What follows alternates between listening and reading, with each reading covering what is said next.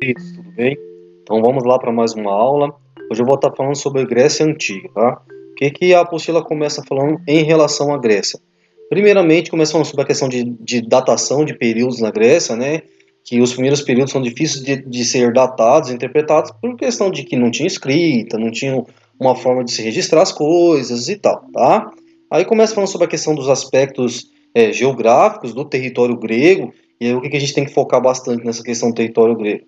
É um território que tem bastante ilhas, o, o, solo é bastante infértil porque ele é muito pedregoso, tá? Então, poucas áreas eram, são férteis dentro desse contexto. Ela é cercado pelo Mar Jônio ao oeste, pelo Mar Egeu a leste, tá? E a, a, a região naquele período era voltada para atividade marítima. Por que para atividade marítima? Porque naquele período as terras férteis eram poucas, né? Então, aí a maioria das cidades, se você olhar no mapa, o que, que vai estar tá acontecendo? Vai estar tá mostrando ali que a maioria das cidades eram cidades o quê? Litorantes, tá bom? As cidades que eram para dentro do território eram aquelas cidades que tinham territórios férteis. O que vai acontecer dentro desse contexto? Aí o território grego também é ligado né, por um istmo, né, que é um, um, um pequeno pedaço de terra que liga o continente, que liga o território grego ao restante do continente, tá bom? Algo que vai acontecer. A, a, o território grego havia a formação de cidades-estados. E por que, que tinha essa formação de cidades-estados? Porque era muito difícil na, é, a questão da mobilidade, tá, gente? Então as cidades eram meio que isoladas e o território grego era bastante acidentado. E aí surge a questão das cidades-estado, tá bom? Algo que vai acontecer. O clima era relativamente seco, as áreas cultiváveis eram poucas, isso vai causar disputa, né, pelas áreas férteis. E aí é o que vai acontecer então. E aí surge a formação das cidades-estados, tá bom? Nós vamos estar falando agora sobre a questão da expansão do território grego, né, a questão do, da, da, população. O que, que vai acontecer? Ah, nos séculos 20 a.C., o que vai acontecer? Parte da região sul ela vai receber os aqueus, tá? E aí esses aqueus eles têm origem é, da Ásia Central. Então eles vêm ali para a região da Grécia, vão povoar aquela região ali, vão se estabelecer de forma pacífica. E aí a partir de então se inicia o período pré-homérico, tá? Olha o que vai acontecer. Esses aqueus, eles vão formar as primeiras comunidades urbanas da região da Grécia. E aí, posteriormente, essas cidades vão aumentar, né? Aí um exemplo dessas cidades, né? Por exemplo, Argos, Micenas, tá? E aí a apostila dá um, um destaque bastante importante para Miceno, a falar que os micênicos eles vão ter contato com a ilha de Creta, e aí a, a, o que vai acontecer? Que era o maior entreposto comercial, então era ali onde acontecia a, a questão de bastante relações comerciais naquela região da ilha de Creta. Aí o que, que vai acontecer então? E aí, nesse período micênico, vai acontecer é, duas possibilidades, né? Que houve uma catástrofe é, natural naquela região, ou um conflito muito grave, que vai tra trazer destruição para as cidades cretenses, tá bom? Nesse período, nesse período micênico, certo, gente? Aí, o que, que vai acontecer dentro desse contexto? Aquela região vai ser dominada de uma talassocracia, tá? Que é o governo, governo do mar, porque as, é o que, que vai acontecer? Quem governava a região? Aqueles que eram envolvidos nas atividades marítimas, tá bom? E aí o que, que vai acontecer ali dentro desse contexto? Vai surgir, gente, aquilo que nós chamamos da primeira diáspora grega. Como é que acontece a primeira diáspora, a dispersão dos gregos? Vai acontecer da seguinte forma: os dórios, né? Eles vão, vão invadir, vão provocar a destruição das cidades isso vai fazer com tanto aqueus como eólios e os jônios, eles vão fugir da violência dória. E aí se inicia a primeira diáspora grega. Então o que é a primeira diáspora grega? Ela vai ser ocasionada pela violência dos dórios e vai obrigar aqueus, eólios e jônios a fugirem dessa violência e a entrarem para dentro do território grego, né? E vão se dirigir também a, a, ao território da Ásia Menor. Né? Dentro desse contexto, dessa primeira diáspora, vem a questão do período homérico, né? Esse nome já havia falado para vocês, vem dos poemas de Homero, aí nós vamos destacar duas obras, né? A Odisseia e Ilíadas, tá? E aí o que vai acontecer então? Há a questão de, de, questionamento sobre essas obras, né? Se realmente Homero existiu, pelo diferente estilo né, literário das obras, pelo distanciamento da cronologia das obras, tudo isso, tá? O que nós podemos destacar do período homérico? As comunidades gentílicas, aquelas comunidades que eram formadas com uma espécie de clãs, né? Clã, as comunidades que eram formadas com uma espécie de clãs, o que, que quer dizer isso dentro desse contexto? São comunidades que todo mundo tem um descendente em comum, tá? E aí o que, que vai acontecer? A propriedade era de uso coletivo, todo mundo trabalhava para o bem da comunidade. Aí o que, que vai acontecer então? Tudo era designado para a comunidade. Essa essas sociedades eram conhecidas como sociedades gentílicas e elas eram sociedades patriarcais, tá bom? O pater famílias era o homem mais velho que dirigia a comunidade. responsável pela justiça, pelo regimento da religião. Tudo, a justiça e a religião era baseada nos costumes, tá bom? E dentro desse contexto, a posição social, como é que funcionava nesse período? Quanto mais próximo você fosse do pátria família, melhor era a sua posição nessa pirâmide social. A economia dessas comunidades era voltada para a agricultura, para o pastoreio, pelo comércio, tá? Aí o que vai acontecer? Essas comunidades elas começam a crescer e isso vai gerar a segunda diáspora grega. Porque a segunda diáspora grega vai, vai ser derivada do crescimento demográfico. Isso vai gerar disputa das terras, né? Que as poucas terras que tinham ali férteis vão ser disputadas. Aí quem vai ficar com essas terras? Os parentes mais próximos do pátria famílias, esses caras é que vão ficar com as terras mais férteis. Aquela população que não, aquele o restante vai se ver obrigado a migrar para outras regiões, porque não tem mais terras, tá? E aí o que vai acontecer? Isso é conhecido como segunda diáspora grega, que foi o que? Ocasionada pela necessidade de terras, tá bom? E aí o que vai acontecer? Isso vai desintegrar as comunidades gentílicas, né? E aí o que vai acontecer? E também vai gerar mudança de mentalidade. Por que, que vai gerar essa mudança, gente? Porque vai se passar do coletivo para o individual. Porque as terras vão ser divididas, já não vai ser mais para a comunidade, tá? Aí vai ser dividida para aqueles que forem mais perto da questão do pater famílias, tá? Aquele cara que estiver mais próximo da, da questão familiar desses caras, maior grau de parentesco, vão ficar com as melhores terras, tá? E aí surge a questão do desenvolvimento social, a questão da economia, beleza? Aquelas pessoas que tiveram, se viram obrigadas a procurar outros lugares, para onde que eles vão? Eles vão para a Asa Menor, para a região sul da Península Itálica, tá? E essa região, gente, é denominada de Magna Grécia, não esqueçam disso. E aí, nesse período, surge o fortalecimento das cidades-estados. Em relação às cidades-estados, ela vai, e aí a gente vai, nós vamos dar um destaque maior no período arcaico, tá? E nós vamos trazer duas cidades que todo mundo conhece muito bem, Esparta e Atenas, tá? Esparta, ela vai ficar numa planície bastante fértil, né? E é por isso que hoje você consegue entender por que, que Esparta era tão militarizada, porque eles tinham que defender as terras férteis. Então o povo era voltado para o militarismo devido à necessidade de defesa de suas terras. Eles controlavam os ilotas, né, que eram os, os escravos. Aí o que vai acontecer aqui então? Lembrando que essa questão de escravidão, o cara era escravo do Estado, tá bom? Outra coisa importante, né? O poder executivo era exercido por dois reis, tá bom? Então isso é chamado de diarquia. Eles, eles comandavam toda a parte militar como a parte religiosa, tá bom? Quem eram esses reis? Esses caras eram descendentes das famílias dórias, tá bom? Para você ser um rei, você tinha que ser descendente de uma família dória. E aí eles, de, eles executavam todas as decisões tomadas pela pela PEL ou pela APA, eu já falei para vocês, vai ter duas formas de escrita, uma com acento no A e outra sem um acento, tá bom? Quem que eram esses caras? Eram uma assembleia de homens que eram descendentes dos Dórios, tá? Eles não representavam poder, gente, só que eles tinham prestígio. Igual eu falei para vocês, eu tinha dado exemplo, tipo o Papa. O Papa ele não tem um poder, mas ele tem um prestígio. Quando ele fala alguma coisa, a opinião dele com certeza vai ser levada em conta, tá? E aí o que, que vai acontecer então? Desse. As atividades políticas, né, lembrando, era exercida por quem entendia quem tinha descendência dória, que no caso em torno era de 10% da população. O restante, gente, ficava excluído, tá? Com o tempo, lá em Esparta, a diarquia vai perder o poder. E esse poder vai ser transferido para Jerúsia. E aí, essa Jerúsia vai eleger os éforos. Quem eram esses éforos, professor? Os éforos eram juízes. Então, eles que vão monopolizar a prática do poder executivo. Já não vai ser mais o que? Uma diarquia. Tá bom? É o que vai acontecer. Esses caras vão buscar as melhores terras, e esses caras vão pegar, fazer com que essas melhores terras se tornem propriedade do Estado, tá, gente? E aí o que vai acontecer? Vai ser controlada pela essa nobreza, pela essa nobreza espartana. As atividades em Esparta eram pecuária, artesanal e comercial, mas voltado para a agricultura, tá bom? Em relação à divisão social, quem estaria no topo? Os espartíatas estavam no topo, eles eram descendentes dos dórios, tá? E aí o que vai acontecer?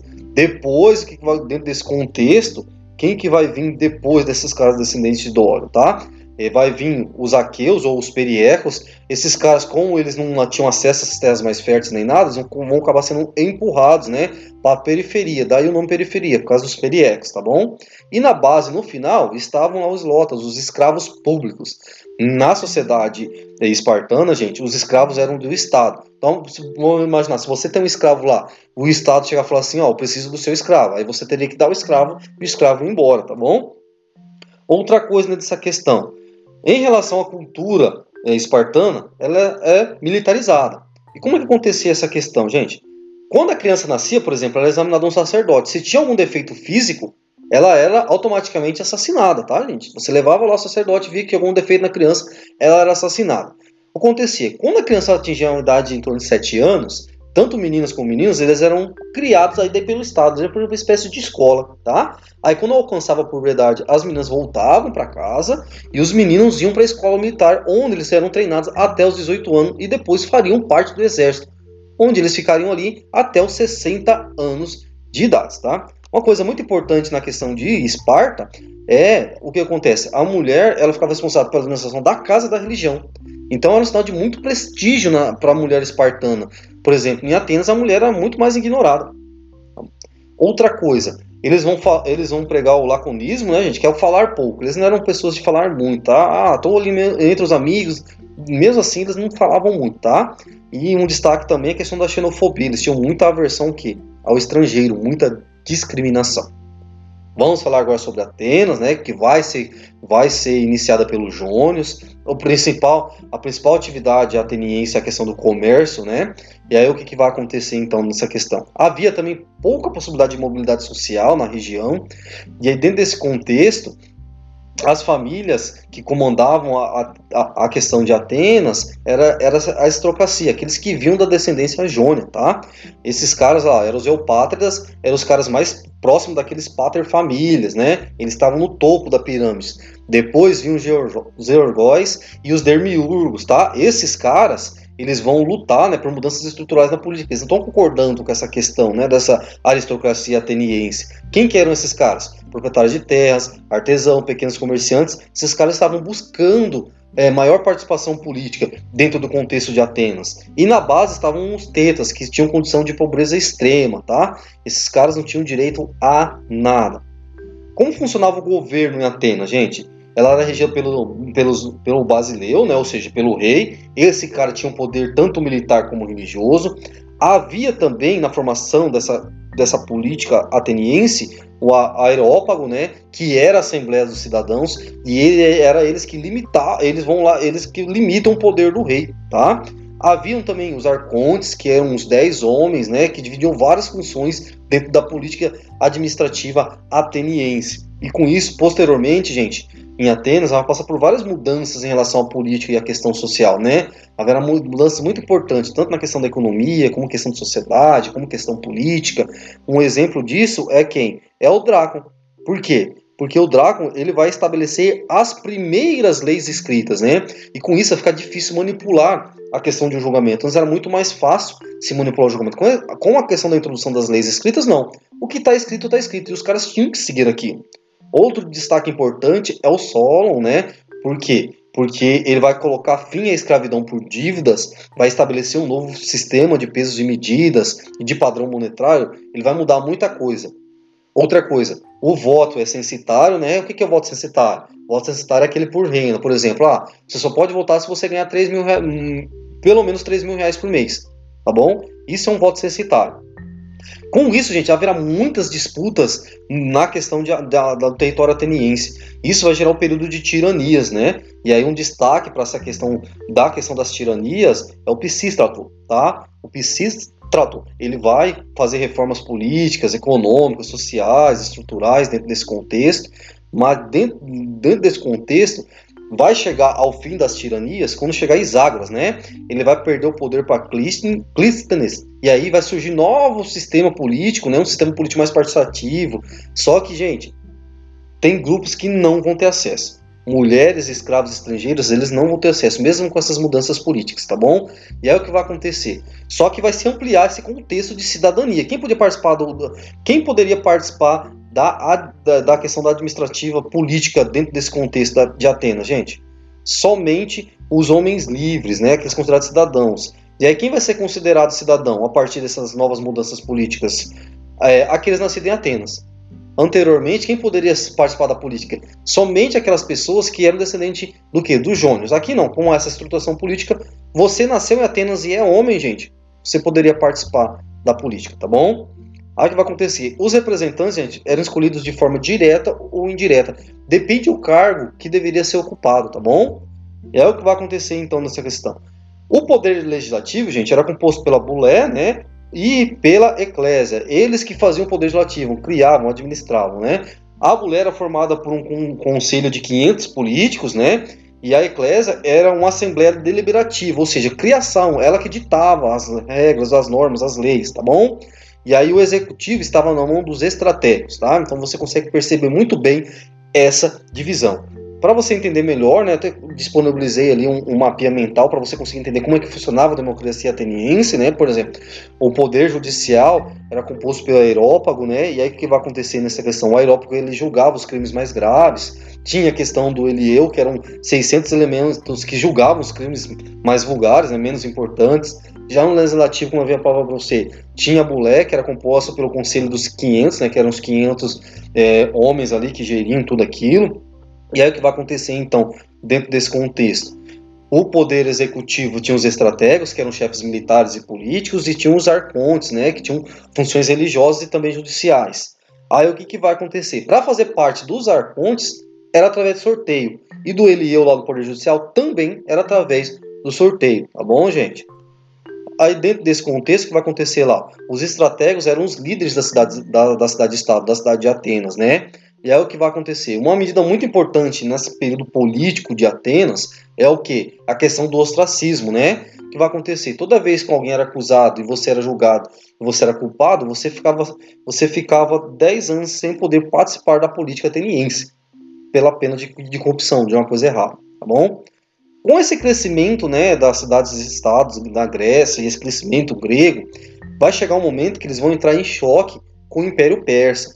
Isso é conhecido como guerras médicas ou pérsicas, tá, gente? Isso vai acontecer lá no século V a.C., 500 anos antes de Cristo. E aí o que vai acontecer então?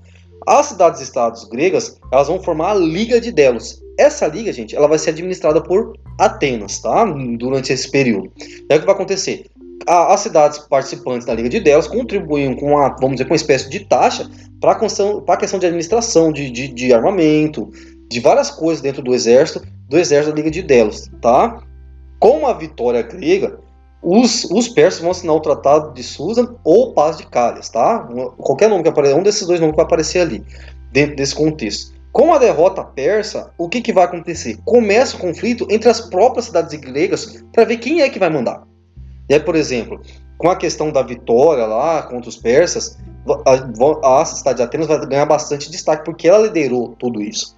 Aí o que, que vai acontecer? Ela vai querer impor, se impor sobre as outras cidades. E aí, por exemplo, os espartanos, os tebanos e os coríntios, eles vão se rebelar contra Atenas e vão criar a Liga do Peloponeso. E aí surge a Guerra do Peloponeso, que é entre espartanos, tebanos e coríntios contra a cidade de Atenas, tá? Aí o que vai acontecer?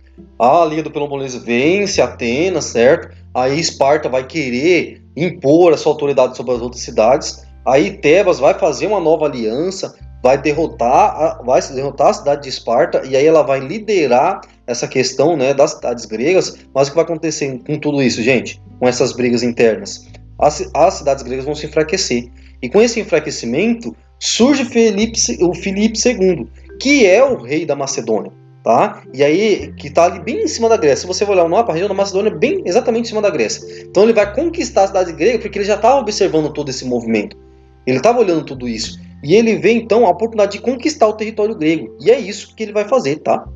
E aí o que acontece então, dentro do contexto? A apostila também falando sobre a influência da cultura grega, e aí não tem como falar de é, Grécia Antiga se não falar, por exemplo, da filosofia, de Sócrates, de Platão, de Aristóteles, né? Então toda a filosofia do Ocidente, ela é, tem o seu fundamento o quê? O pensamento desses três carinhas, tá, gente? E aí a, a apostila começa falando, né, que cada um tinha uma, seguia uma, meio que uma linha ali, por exemplo. O Sócrates ele vai combater bastante os sofistas, por a questão dos sofistas falarem sobre essa questão de relativismo. E, o, e, o, e a questão do Sócrates era bastante contra, por exemplo. Ah, o que é verdade? Ah, a verdade é relativa. Os sofistas se aproveitavam muito disso, tá? E Sócrates vão combater firmemente a questão dos sofistas. Outra coisa, o Sócrates, gente, ele, ele, ele funcionava no sistema de diálogo, por exemplo, de não manipulação igual os sofistas. O Sócrates, ele fazia um debates onde não respondia nada, ele só introduzia perguntas. E, as, e os jovens ali respondendo, tanto que ele vai ser acusado, né, de, de manipular os jovens. E aí, posteriormente, ele vai vir a se suicidar, porque o que, que vai acontecer? A, a, cidade de Atenas fala assim: ou você se retrata, ou você vai ter que tomar, ou você vai ter que se suicidar. Ele preferiu o suicídio, tá? Já o Platão vai se envolver muito com questões políticas, né? E aí ele vai falar tanto que o, o, o, os governantes eles deveriam ser filósofos, porque eles eram os caras mais sábios, eles teriam mais preparo para administrar cidades, tá? Já Aristóteles ele vai ficar, vai, vai se voltar também para a questão de explicar a questão da ciência, da natureza através da ciência, né? O uso lógico dessas explicações dos fenômenos naturais, não porque Zeus quis, Poseidon e tudo, nada disso. Buscar tentar explicar isso de, através dos fenômenos naturais, tá bom? Também podemos destacar a questão da história, da medicina, por exemplo, Heródoto, que é o pai da história, ele é muito importante porque porque ele é o cara, é o primeiro cara que vai re, é, retratar os relatos de outros povos, da própria Atenas. Então, por isso que vai ser muito importante essa figura de Heródoto, né? O Hipócrates na questão da medicina, né? Ele vai estudar a questão do funcionamento do corpo, ele vai fazer observações experimentações. Podemos também falar do teatro, na né? questão da, da questão da arquitetura também. É, por exemplo, a gente fala, por exemplo, do, do Fídias, né, que é um famoso escultor grego, que ele vai trabalhar durante o, o período do século do ouro de Atenas, onde Atenas tem o seu apogeu ali, né, que é no período do, do governo de Péricles. Na arquitetura, a gente pode destacar os estilos, né, é, arquitetônicos como o dórico, o jônico o coríntio, certo? Outra coisa, em relação a escritores, a gente fala do Eurípides, do Sófocles, né, ambos escritores do período do auge do poder ateniense. Nas peças teatrais havia muitas críticas à questão das condições humanas, né, buscando também a questão do futuro melhor, e, e, e essa questão de, de como nós herdamos a, a, questão do teatro dos gregos, né, por exemplo, a questão das máscaras, que surge daquele período né, e simboliza tudo isso. A matemática, nós podemos falar de Euclides, né, que ele vai lançar, que ele é responsável pela geometria moderna. Tudo isso nós podemos estar abordando das suas contribuições, né? Geometria euclidiana, teoremas de Pitágoras, de Tales de Mileto, a questão do esporte, dos Jogos Olímpicos, que funcionavam bem diferente do que é hoje, como eu já havia falado para vocês, como é que funcionavam os Jogos Olímpicos naquele período. Era escolhido um representante por cidade e esse atleta ia fazer várias modalidades. No final, se, se é, somar o resultado de toda essa modalidade e o cara que fosse melhor em, em todas as modalidades era o vencedor, tá? A questão da religião, da mitologia grega, e todos vocês sabem, né? A intervenção dos deuses na vida do ser humano, a questão de ser antropomorfismo, né? A questão do comportamento humano, nos deuses. Olha o que vai acontecer então. Uma coisa importante que na a, a questão da religião grega ela não tem dogmas, tá, gente? Ela não tem regras, tá? Não tinha nada estabelecido, certo? A questão da religião que era praticada de forma particular ou pública, e em geral, gente, era muito na questão particular, tá? Ah, tinha lá o templo lá dos Zeus, tinha, mas era por Deus morar ali, havia ali sacrifícios e tudo. Aí o que vai acontecer aqui, dentro dessas questões, gente? O que, que vai acontecer? Qual que é a importância? A questão, por exemplo, para você ir num templo naquele período, normalmente você ia para agradecer alguma dádiva, tá? Não era questão igual hoje nós vamos na igreja lá todo domingo, todo sábado, toda quarta. Não. Normalmente as pessoas iam lá nos templos para agradecer. A prestação de culto normalmente era mais nas questões de casa mesmo, particular, tá bom? O homem era o líder religioso, né, gente? É o que vai acontecer então nesse contexto. Com essa questão dos macedônios, eles começam a admirar a cultura grega, certo? Tanto que o que vai acontecer? O Filipe II vai dominar aquele território pela admiração que ele tem. E dentro desse contexto, com a questão do controle macedônico, haverá fusão da cultura grega né, com a cultura oriental. Isso é chamado de cultura helenística, tá bom? E aí o que, que vai acontecer? O Filipe II vai dominar aquele território ali, posteriormente seu filho, né, que vai conquistar e ampliar esse território, né, que é o Alexandre o Grande. E aí ele vai ser responsável pela essa questão de reelaborar tanto a cultura do Ocidente como a do Oriente, porque eles vão entrar em contato. E aí vão surgir novas culturas, né, novas formas de pensamento. E aí, em relação a esse mundo helenístico, não esqueça, gente, quando falar é, período helenístico, você está falando do período, nesse período aí, tá, gente? Onde há a mistura da, da, cultura grega ocidental com a cultura oriental, tá? Quem é responsável por isso? O Império Macedônico. Nunca se esqueça disso, tá bom? Olha o que vai acontecer então nesse contexto. O, o Império Macedônico é, vai surgir de, a partir do que? da Batalha de Queroneia, onde os macedônicos vencem os gregos e dominam aquele território ali, certo? Aí o Filipe II vai se tornar chefe político do Estado, e aí com sua morte vem seu filho, né, o Alexandre o Grande, todo mundo conhece, e aí ele vai dominar a Mesopotâmia, o Oriente Médio, e ele vai alcançar até o território indiano, tá? Aí com a morte dele, a divisão do império e enfraquecimento, né? Divisão pelos seus quatro generais. Uma coisa importante, o Alexandre o Grande ele incentivava, por exemplo, o casamento dos seus soldados com mulheres dos povos dominados, para haver aqui uma relação de afeto, né? E aí, com essa questão de relação de afeto entre os soldados e os povos romanos, o que aconteceria então, gente? A, a, a, ao contexto de rebelião, seria bem menos difícil, né? Aí o que vai acontecer então nessa questão? Quando Alexandre o Grande se torna imperador, ele vai introduzir toda essa cultura, né? Aí ele vai ser o principal difusor da cultura grega, ele vai integrar também as questões das culturas ocidentais com orientais, tá bom? É o que vai acontecer aqui dentro desse contexto. Quais são as consequências dessa mistura, dessa, dessa, dessa, desse encontro entre pensamento oriental e ocidental, gente? Vão surgir novas linhas filosóficas. Por exemplo, a apostila Centro Zenão, que ele vai falar que coisas boas e ruins deveriam ser certas de formas tranquilas. O Epicuro, que vai falar que, o, é, que a gente deve buscar o, a, a felicidade através do prazer e a satisfação dos desejos. Posteriormente, a gente vai estar vendo isso em filosofia, tá? Por isso que eu não vou me adentrar agora dentro desse contexto, né? E Epicuro vai falar que a busca e o prazer dos desejos levaria o homem à felicidade, né? Isso é o que vai acontecer então. Esse, o epicurismo é uma filosofia helenista, tá? Até mesmo Pirro, né? Ele vai falar que o homem deveria desconfiar de tudo, de se questionar tudo. Então esse questionamento vê ser conhecido como ceticismo. Então o que, que você consegue perceber ali então? Que essa fusão dessas duas culturas, uma influenciou a outra e acabando gerando uma nova forma de pensar, né? Uma nova, um, um novo rumo, uma, uma nova forma de, de enxergar o mundo.